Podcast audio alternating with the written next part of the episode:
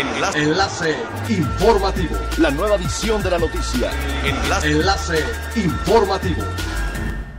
Hola, ¿qué tal? Muy buenas tardes. Les saluda Gladys Kolev. Este es el tercer resumen de las noticias más importantes que acontecen este jueves 14 de enero del 2021 a través de Enlace Informativo de Frecuencia Elemental.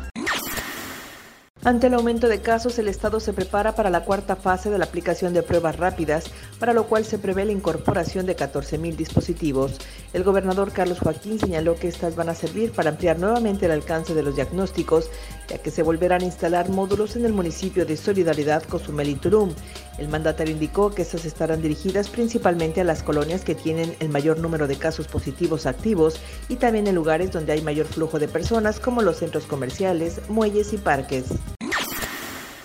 A recordar el deceso de 24 trabajadores de la educación en Quintana Roo a causa de la pandemia por COVID-19, de marzo a la fecha, el secretario general del Sindicato 25 del Sindicato Nacional de Trabajadores de la Educación, Fermín Pérez Hernández, informó que ha solicitado a la Secretaría de Salud y Secretaría de Educación locales la creación de un grupo de trabajo para revisar las condiciones del personal educativo en caso de un eventual retorno a las aulas.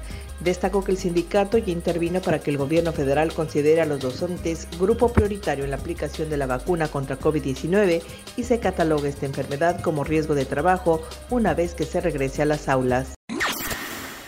El gabinete directivo de la zona libre de Belice determinó la apertura de este lugar a partir del próximo 1 de febrero. Para cumplir con las normas y regulaciones del Departamento de Salud del país vecino, se instalará un túnel de saneamiento, tabletas y equipos de implementación de protocolos de salud, lo cual ha tenido un costo extraordinario para los empresarios. Mediante un comunicado, se informó que tras sostener una reunión en donde discutieron la fecha de apertura de la zona franca de Corozal, el gabinete de dicho lugar determinó la reanudación de sus actividades el lunes 1 de febrero, luego de permanecer casi 11 meses cerrado al público debido a la pandemia. Desde el 21 de marzo de 2020, el gobierno beliceño anunció el cierre de la zona franca dedicada al comercio al mayoreo y menudeo para el paso de personas, principalmente proveniente del sureste de México y norte de Belice.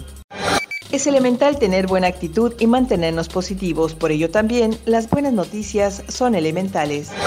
Los parques nacionales del norte de Quintana Roo cerraron 2020 con una exitosa siembra de corales en sus sistemas arrecifales que sustentan la vida y la belleza de las playas del Caribe mexicano. María del Carmen García Rivas, directora del Parque Nacional de Arrecifes de Puerto Morelos, destacó que estos proyectos permiten fortalecer ecosistemas que son prioritarios para la subsistencia de la vida en la costa quintanarroense.